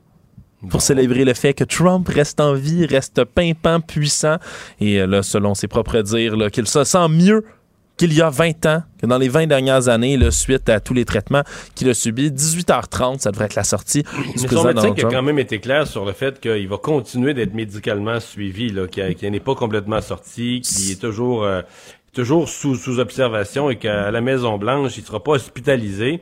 Mais il va être, il il va être avec du personnel de santé 24-7. là. Absolument, là, parce que il y a eu quelques épisodes là, de baisse de saturation en oxygène euh, pendant la fin de semaine, entre autres le samedi matin et vendredi lorsqu'il a été admis. Euh, par contre, tu, le- tu le dis, il a été clair là-dessus, mais il n'a pas été clair sur grand-chose dans le point de presse euh, qu'il qu'il a donné tantôt. D'ailleurs, ce qui ouvre la porte à toutes sortes de spéculations parce qu'il veut pas parler euh, de à quand remonte le dernier test positif à la COVID ou le dernier test négatif, là, maintenant qu'il qu'il serait plus du président. Il veut pas du tout en parler. Euh, il veut pas non plus montrer ou parler des, des scans qui ont été faits des poumons euh, du président. Donc, on n'a aucune nouvelle de ce côté-là. Euh, il cite à chaque fois que c'est de l'information qui est classifiée, qu'on peut pas en parler euh, pour la sécurité du président, etc. Mais on sait pas du tout là, si son état est véritablement là, amélioré. Dans tous les cas, il va continuer à être suivi. Il faut dire qu'il a, reçu toutes sortes de traitements, là, un vrai traitement choc, on peut le dire, Mario, là, pendant la fin de semaine. Ah, des stéroïdes. Ouais, y a, il y a- il y a un- le traitement, le dexaméthasone, qui est un corticoïde là, qui est efficace habituellement contre les formes graves de COVID. Il y a eu l'antiviral Remdesivir, puis le cocktail expérimental là, euh, qui a reçu tout ça pour dire qu'il y a eu des traitements là, euh, auxquels il y a eu accès, encore une fois, qui sont pas euh, disponibles au commun des Américains là, moyens qui combattent la COVID de leur côté. J'ai quand même été amusé en fin de semaine quand on a voulu montrer qu'il travaillait et qu'on a mis cette image de lui installée quand même à un bureau parce que on comprend que sa chambre d'hôpital c'est une suite c'est une suite assez complète là, avec des appartements puis des lieux de travail puis tout ça. Et donc on l'a vu l'installer un bureau de travail avec euh, papier devant lui, un stylo. Et ce que le photographe a pas réalisé, c'est qu'on pourrait grossir la photo, ce que des gens ont fait pour se rendre compte que il signait son nom, il faisait vraiment semblant, il signait son nom sur une feuille blanche. Il y avait devant lui une feuille 8,5 par 11 blanche, une feuille d'imprimante pas utilisée, et il signait son nom dessus. Donc, euh, le- on fait une photo, le président Trump au travail, mais dans le fond, on se rend compte que c'est du... Puis je dis pas qu'il a pas travaillé, il a probablement fait des téléphones. Il aurait été mieux, à la limite, de le montrer au téléphone en bras de chemise euh, ou même en pyjama en train de travailler pour le vrai. Mais tu- Là, tu- on a fait un setup, il y a son veston et tout et tout, mais il signe une feuille blanche. Tu sais ce qui a été trouvé d'ailleurs sur ces photos-là? Aussi. En plus, Mario, je suis content que tu en parles parce que ces deux photos-là publiées par la Maison-Blanche, tu sais, ont l'air de montrer Trump à deux endroits différents, en train de travailler, à deux moments de la journée, si on veut, différents, avec des vêtements différents et tout. Mais euh, il y a des gens qui ont, qui ont été curieux, qui sont allés vérifier les, euh, ce qu'on appelle les métadatas euh, des images, c'est-à-dire sur les photos, tu as toujours des données résiduelles dans les photos numériques qui subsistent. Puis il semblerait que les deux photos aient été prises à 10 minutes d'intervalle samedi en fin d'après-midi. Alors. Donc, on a fait un photo C'est un beau photo On l'a fait se changer, on l'a fait se changer de veston pour euh, faire pour deux, euh, montrer à quel point il travaille fort pour Ah, le peuple ok. américain à coup de signature sur des feuilles blanches.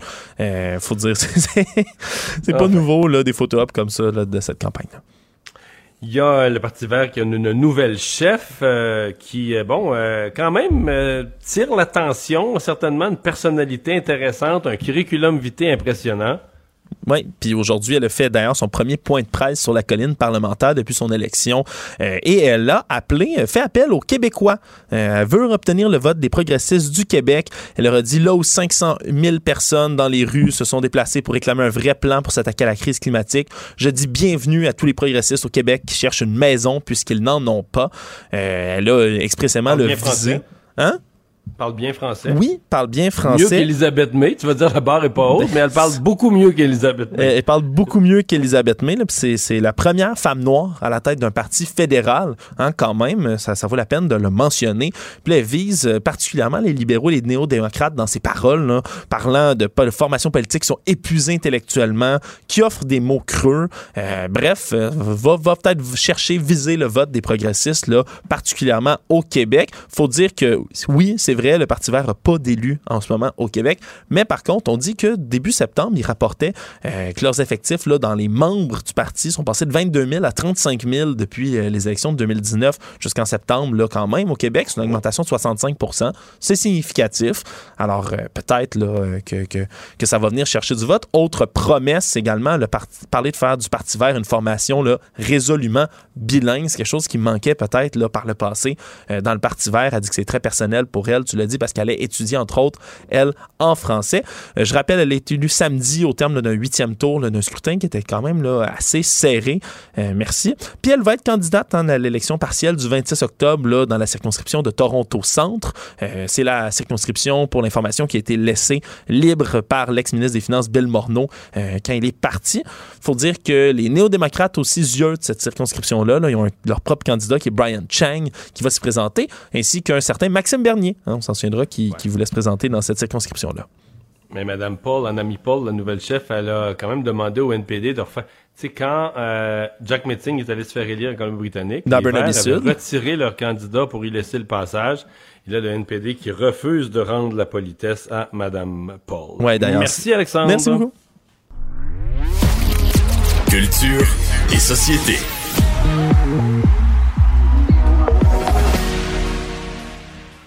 Bonjour, Anaïs. Salut Mario! Et tu nous parles de Clint Eastwood.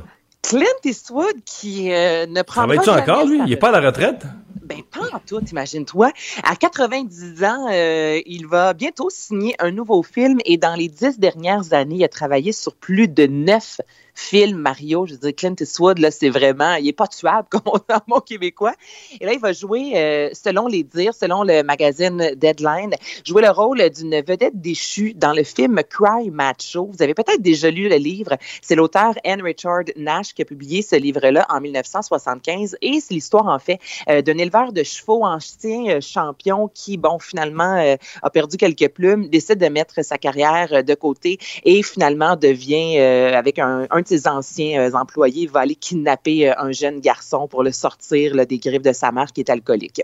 Et ce livre-là a connu beaucoup de succès, même qu'en 2011, Arnold Schwarzenegger, il y avait eu des rumeurs, en fait, euh, qui allait un peu laisser la politique de côté, qui allait revenir au cinéma et il devait jouer dans le film Cry Macho qui finalement a avorté. Donc le projet n'a pas fonctionné. Alors c'est sans doute, là, on n'a pas de date précise, on n'a pas encore toute la, distribution, le casting, mais on sait que Clint Eastwood, pour son 90e printemps, va travailler sur ce film-là. C'est fou quand même.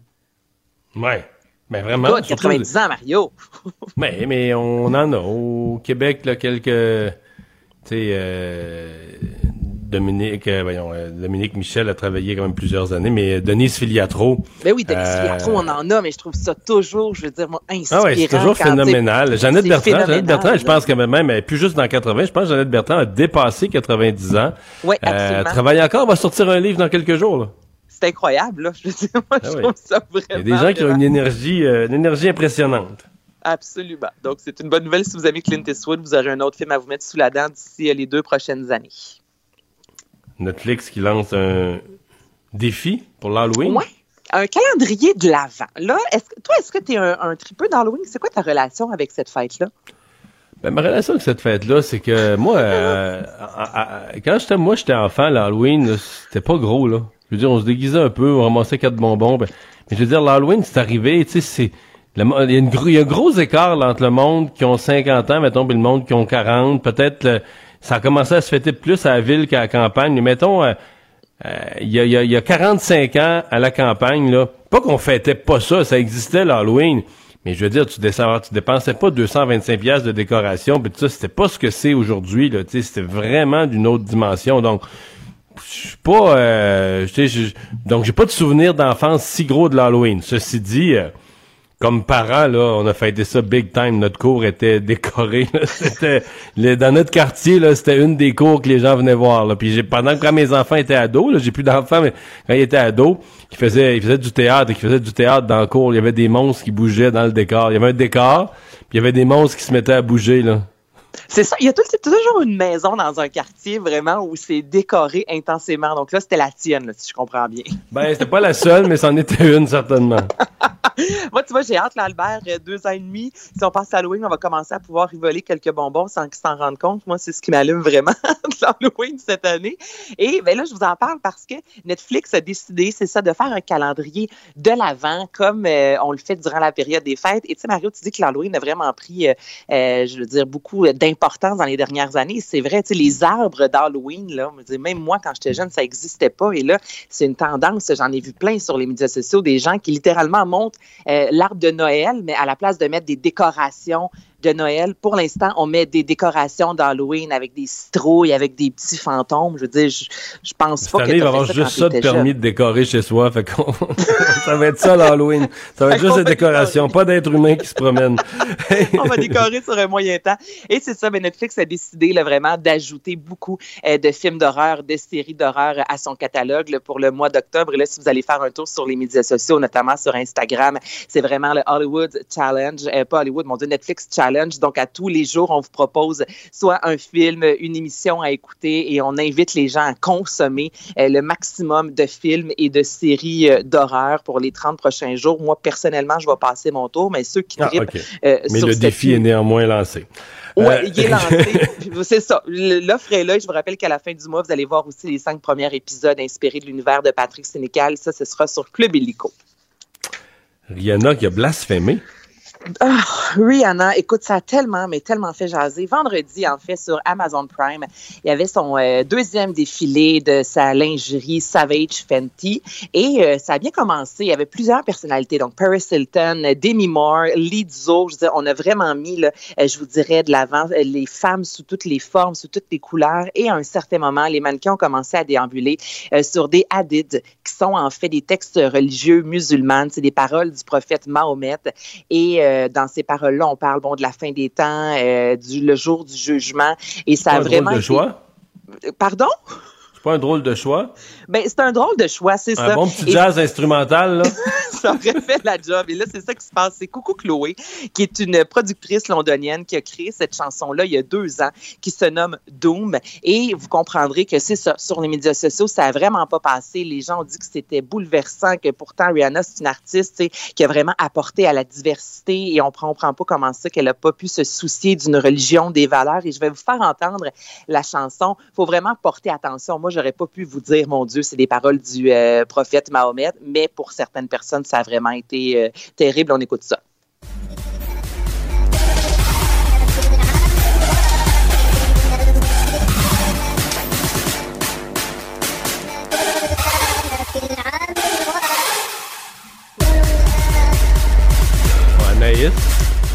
Quand moi, je blasphème parce que quand moi je blasphème parce que je me fais mal en faisant de la construction, c'est plus clair que ça, c'est plus défini. tu l'entends plus plus clairement. Hey, on a vraiment on a vraiment plus de temps, euh, mais je veux que tu le dises quand même concert euh, télé pour Yannick Nézet-Séguin.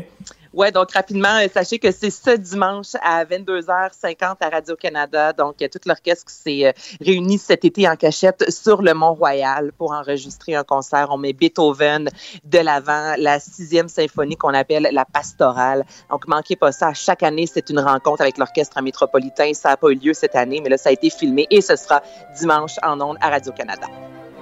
Merci Anaïs. Bienvenue, bye bye. Le, commentaire de Richard Martineau. Des commentaires pas comme les autres. Hey, salut Richard. Salut Mario, comment ça va? Ça va très bien et euh, tu te poses la question que je me posais samedi dans le journal. Qu'est-ce qui se passe au Québec pour qu'on ait toujours plus de cas qu'ailleurs? Là, c'est la course au leadership au PQ, OK? les quatre candidats nous ont dit euh, un après l'autre à quel point tous nos problèmes venaient du fédéral, puis si on était souverain, souverain, si on était un pays, ça irait tellement mieux parce que on aurait tous les pouvoirs, les deux mains sur le volant, puis là, je te dis que ça serait Tigidou.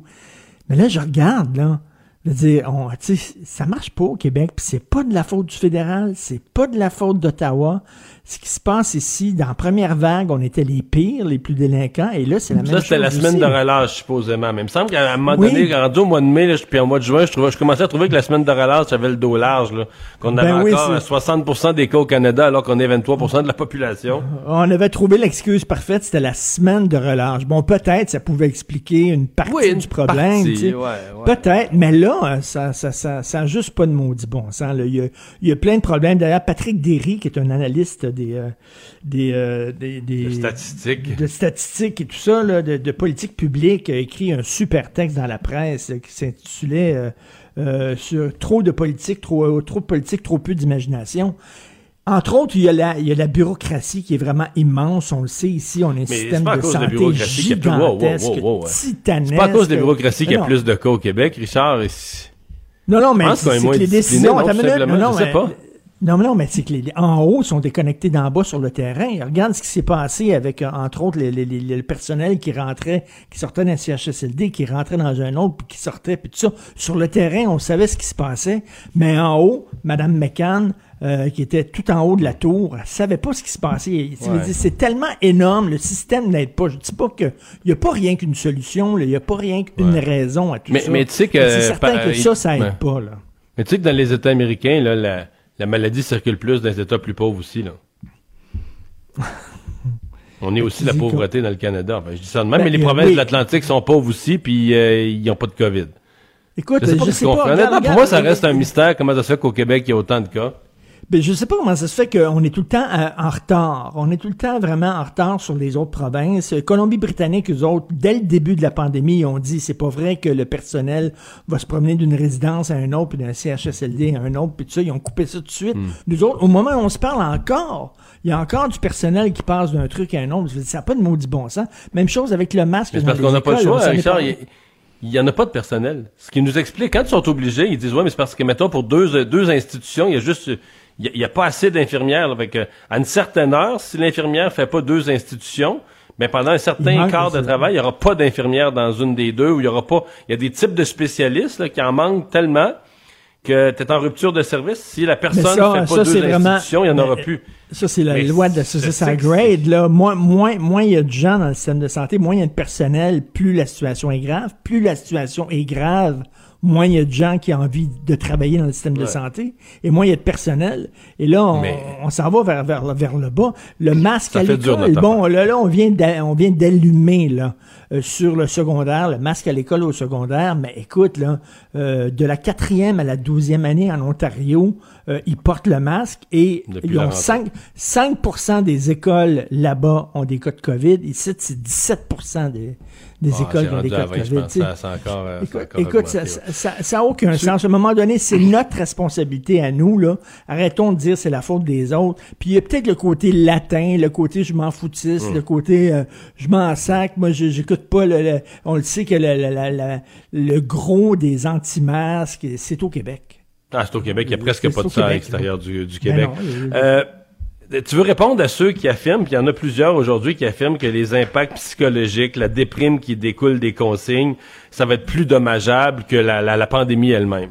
Oui, c'est ça. Entre autres, Jean-François Chicoine, le pédiatre, qui a dit c'est épouvantable d'imposer le masque à l'école, ça n'a pas de sens et tout ça, mais c'est parce que ça fonctionne, non? Ça fonctionne. Euh, ils disent les impacts psychologiques sont plus importants que, euh, que, que, que les, les, vrais, les, les vrais impacts. Est-ce que c'est le masque ou c'est l'arrêt du sport? Ça? Je sais pas de, quoi on parle qui, qui, a un impact psychologique. Est-ce que c'est l'arrêt de la socialisation, l'arrêt du sport, le masque, tout ça? Euh? Mais tu sais, en même temps, là, si ça dure longtemps, ben là, on va avoir des problèmes psychologiques en Christie, là. Tu sais, c'est bien beau les, les problèmes psychologiques, mais là, je pense que la- vraiment la lutte, c'est que ça dure le moins longtemps possible et que le, le système de santé ne soit pas engorgé. Parce que si, effectivement, on laisse traîner ça, et euh, on est on est dans schnout, là tu vas avoir des problèmes psychologiques et c'est assez particulier de dire de voir que les gens qui sont le plus tannés de la Covid, c'est ceux qui ont des comportements qui assurent que la Covid va durer longtemps. On dirait qu'ils se tirent dans Ouais, le mais parce que comme ils sont tannés, ils font une négation, ils, ils nient la réalité. C'est une, une des réactions humaines, là. tu nies la réalité. Là. Tu dis, ah, ça existe pas, puis ça m'écœure. Comme ça m'écœure, je dis que ça existe pas, mais comme je dis que ça existe pas, je risque de contribuer à sa propagation. Fait que Ben, c'est ça, à cause ça de moi, ça plus existe longtemps. plus. Mais tu sais, à 5 ans, t'es comme ça, là, quand tu te fermes les yeux à 5 ans, tu penses que le monde disparaît, tu sais, t'as quelqu'un devant toi que t'aimes pas, tu te fermes les yeux, il est plus là, il existe pas. Ben non, il est encore là, là, Christy, là, On, on agit comme ça, et ces gens-là, c'est bien beau l'impact psychologique, puis là, je reviens aux pédiatres qui ont dit ça n'a pas de sens, puis tout ça, mais il faut quand même protéger la santé des gens, et je parlais encore docteur François Marquis aujourd'hui, là, qui est aux soins intensifs de l'hôpital Maisonneuve de Rosemont, puis il dit, écoute, la deuxième vague est réelle, elle est là, là. On est, on est dans un point de rupture. Déjà, là, on est dans des gens qui disent, ouais, mais c'est rien que des cas. C'est pas des hospitalisations, c'est pas des décès, c'est seulement des cas. Mais il dit, ces cas-là vont se transformer en hospitalisation plus que Les hospitalisations cas, ont augmenté de plus que tu vas 57% avoir de-. Ben oui. Écoute, là, on va être en point de rupture dans pas grand temps. On va avoir un système qui va être en burn-out. Est-ce que c'est ça qu'on veut? Dire, l'urgence, là, c'est vraiment euh, les impacts sur la santé. Après ça, on passera aux, aux impacts sur sa santé euh, psychologique. C'est sûr que c'est difficile. C'est difficile pour tout le monde. Surtout qu'on va perdre une heure de soleil en plus, là. Ça sera pas Richard, t'as pas aimé la caricature du devoir ce matin? euh, Pas en tout. Du tout. Éric Godin, euh, que j'aime beaucoup, c'est un super caricaturiste. Il était au journal Voir, j'ai travaillé avec lui. C'est un gars avec énormément de talent. Mais là, écoute, on voit un 10 heures le autochtone. matin, on voit un autochtone mort et il y a le drapeau du Québec planté dans le dos. Et là, c'est pas ça, c'est pas de dire il y a des racistes au Québec qui est une chose. C'est dire c'est le Québec au complet qui est responsable de la mort de Joyce. Puis à ce compte-là, pourquoi ce serait pas un drapeau du Canada? Ben, Parce que ben, tu sais, la, loi, sur les Indiens, puis la loi, ça, les loi pires, sur les, les pires Indiens, euh, éléments. S'il y a du racisme systémique, là, le système a été créé par la loi sur les Indiens d'abord. là. Je dis pas que ça excuse que dans le système de santé ce qui est arrivé, mais moi j'ai j'ai- j'ai regardé la caricature puis j'ai sourcillé effectivement. Ah non, moi j'ai vraiment pas aimé ça. Puis comme tu dis, la loi sur les Indiens, ça, c'est un système d'apartheid. C'est un système d'apartheid, c'est une loi, c'est du racisme systémique. C'est-à-dire que c'est un système qu'on a érigé qui fait une, une sorte de, de, de, racisme et. Alors, au Québec, oui, il y a des racistes. Oui, les gens qui étaient à l'hôpital sont des racistes. Mais de mettre le drapeau du Québec, puis Christy qu'on est bon pour s'auto-flageller, là. Tu sais, c'est ça. Les, les anglophones vont-tu être contents? Ça, ça va-tu être un gros succès, cette caricature-là, dans le Canada anglais? Ils aiment tellement ça, nous dépeindre comme une, une gang de gens fermés, Dans le devoir, d'après moi, il tout en ça. circule pas des millions de copies dans le Canada anglais. Non, mais ce- cette caricature-là va circuler en Ah, tabarnouche. je pense qu'elle va circuler, oui, peut-être. Elle va circuler en maudit parce que les Canadiens anglais, ils voient le racisme dans, dans- chez les autres, mais ils voient pas le leur. Et effectivement, la loi sur les Indiens, c'est une loi fédérale. Et il me semble qu'ils ont.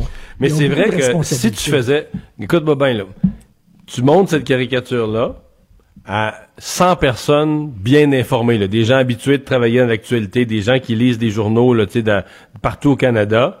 Tu leur demandes de voter à, à- comme on dit, à l'aveugle, comme quand on goûte un vin à l'aveugle.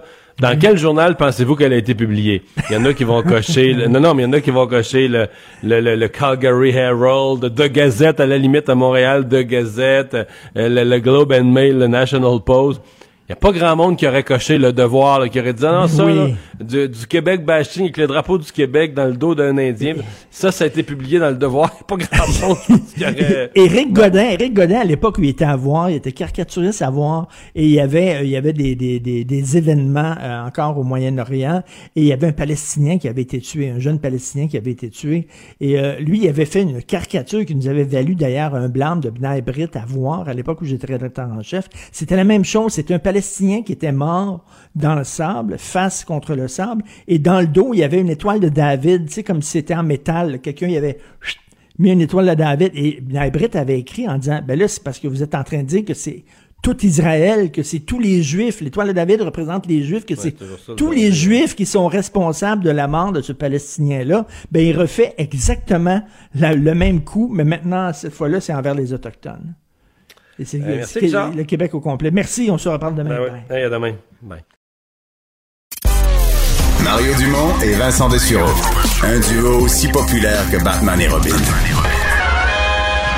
Cube, Cube Radio. Le, le commentaire de Emmanuel Latraverse. Des analyses politiques pas comme les autres. Bonjour Emmanuel. Bonjour. Ça fait beaucoup d'annonces en une seule journée, hein? Oui, c'est comme une journée difficile euh, pour le pour le gouvernement Legault qui finalement est obligé. C'est comme la, la journée où on voit qu'il est en retard sur bien des affaires. Donc, euh, il annonce euh, que finalement, on va imposer le masque en classe au secondaire, qu'il faut finalement restreindre les activités parascolaires, le sport et tout le reste parce qu'il y a trop euh, de cas dans les écoles. Et parallèlement, ben, il raconte que malgré ses réserves, malgré les doutes, malgré le fait qu'il disait que ça prenait l'appui de l'opposition, ben, ah, savez-vous, on va embarquer dans l'histoire de l'application de traçage euh, COVID. Donc, pas une journée. Mais ça, euh, ils se sont fait embarquer, là. Ouais, sur l'application. Euh, Moi, je suis déjà siégé au Parlement, là. Là, le gouvernement s'est fait embarquer sur une commission parlementaire. Puis là, on fait venir des experts qui aimaient pas l'application, qui leur ont mis toutes sortes d'affaires négatives. Puis, tu sais, les commissions parlementaires, là, c'est comme pas l'exécutif. C'est pas du monde habitué à être décisionnel. C'est des députés qui aiment ça influencer les débats. Puis là, les députés de tous les partis là, se sont mis à se forger un consensus, puis à s'auto-convaincre que l'application, c'était la pire affaire au monde, Non, puis tout ça- ça. N'a aucun sens. Puis, c'est quoi, des gens, des gens qui sont pas parce que quand t'es exécutif, t'es ministre ou, veux dire, si tu fais pas une chose, faut t'en fasses une autre. La, pandémie est là, euh, faut t'agir. Tu comprends? Tu peux pas juste te permettre de réfléchir à haute voix, là. Mais là, je trouve que la commission, le gouvernement s'est embarqué dans une commission parlementaire pour avoir l'air démocratique. Puis là, placote, placote, placote, placote. Finalement, la commission déteste cette application. On la rejette. Puis on fait rien d'autre. Là, on s'est mis à dire, on va étudier une application québécoise. Mais ça, là, c'est une méchante fausse balle. là. On aurait dû dire, regarde, là, en est pas, on n'est pas à l'étape des commissions parlementaires pour flaser. là. On est à l'étape de prendre des décisions puis de bouger. Ça, pour moi, là, ça a été une grosse. Puis là, il y a encore des députés qui ont participé à cette commission et qui ont l'impression que la commission a, été- a trahi, la démocratie avait, avait parlé, puis les députés avaient bien travaillé en commission. Puis là, ils sont trahis parce que le gouvernement ne les écoute pas. Mais non, le gouvernement, il vous écoute pas, il gouverne, là, en tout cas. Ça, mais c'est le Ouais, gouvernement qui a laissé aller ça, là. dire, tout ça, c'est un cafouillage euh, monumental. Faut- Ben on, oui, ben on oublie, là, parce que le temps file, là, mais c'est quand même à la mi-mai là, que le gouvernement fédéral a annoncé qu'il lançait le travail sur une application. À la mi-mai, on savait déjà qu'il y avait deux idées concurrentes, principalement au Canada. Là. Il y avait l'idée de Shopify et, Blue- euh, et euh, BlackBerry. Puis il y avait l'idée basée sur l'intelligence artificielle de l'Institut sur, la, sur Mila, là, à Montréal. Et qu'est-ce qui est arrivé? C'est qu'il y avait tellement de données personnelles qui allaient dans le projet de l'Institut d'intelligence artificielle de Montréal que ça n'a pas passé finalement le test des vie commissaires à la vie privée et tout le reste. Par contre, ça aurait été bien plus efficace. Hein? Ça, ça. eh, écoute, euh, Steve. Waterhouse, quand tu y en parles, il dit les pays qui se foutent de la vie privée, parce que là où les gens ont confiance au gouvernement, puis qu'on se dit, OK, ça nous dérange pas de donner nos données privées au gouvernement, on n'a pas peur, t'as des applications beaucoup plus efficaces. Mais évidemment, ici, ce serait pas pensable. On est trop, trop, puis peut-être qu'on a raison, mais on est trop jaloux de notre vie privée, puis on n'a aucune confiance en nos gouvernements pour garder nos données. Là. C'est ça. Mais c'est quand même, tu sais, le, le, le 1er juillet que l'application a été confirmée, lancée, etc. Le gouvernement a attendu un mois avant de faire cette commission parlementaire qui était, en tout cas, quand on regarde la liste des témoins, et mettons que la tour de pied se penche toujours du même bord. Puis après ça, bon, on s'est retrouvé dans un contexte où là, fallait voir. Là, il- là, il a mis le nationalisme économique là-dedans, là, tu sais, comme si vraiment là, c'est une pandémie, il faut aller vite. Il y en a une, elle marche, tout le monde est d'accord, ça facilite le commerce, c'est tout les tra- le, le, le transit canadien entre les provinces. Mais qu'on a perdu du temps sur le nationalisme économique. Se ramasse à l'annoncer aujourd'hui qu'on a 1100 cas par jour. Puis que ça fait Ben un oui. mois qu'il alimente le scepticisme de l'opposition face à ça. Hein? Euh, ça, c'est le masque prise 2, là. Tu, par- parles en mal d'une solution. Tu parles en mal d'une solution, c'est le masque prise 2. Tu parles en mal d'une solution pendant un mois, puis après ça, tu la préconises. Puis après ça, tu te demandes pourquoi il y a des gens qui sont sceptiques. Mais oui, puis c'est la même chose pour le masque dans les écoles. Là. puis les mesures qu'il a annoncées aujourd'hui dans les écoles. La semaine dernière, quand on leur demandait pourquoi vous êtes en zone rouge, on ferme les bars, les restaurants, tout le reste, puis les jeunes, ils font la tombola du bonheur au secondaire, puis il se passe rien. Puis ah non, mais vous comprenez, c'est pas dans les murs de l'école que ça se propage, puis le masque, je sais pas. Puis là, finalement, qu'est-ce qui arrive? Ben, aujourd'hui, on serre la vis dans toutes les écoles. Alors, c'est, c'est, moi, j'ai pas été une adepte de la, la, la, thèse du manque de cohérence. J'essaie d'être le plus généreuse possible parce que je me rends compte à quel point ça doit être un cauchemar essayer de gérer ça quand c'est un gouvernement. Mais moi, dans mon esprit aujourd'hui, c'est comme la goutte de trop. c'est du coup donc. Ils sont toujours en retard. Et moi, ce qui m'inquiète et ce sur quoi je m'interroge, c'est une grosse partie du rôle de la santé publique, c'est de prévoir où s'en vont ces choses-là. C'est de voir venir les problèmes, de voir venir les coûts. Et on sent qu'on est toujours à la remorque de la réalité en ce moment dans les mesures qui sont mises en place. Ouais.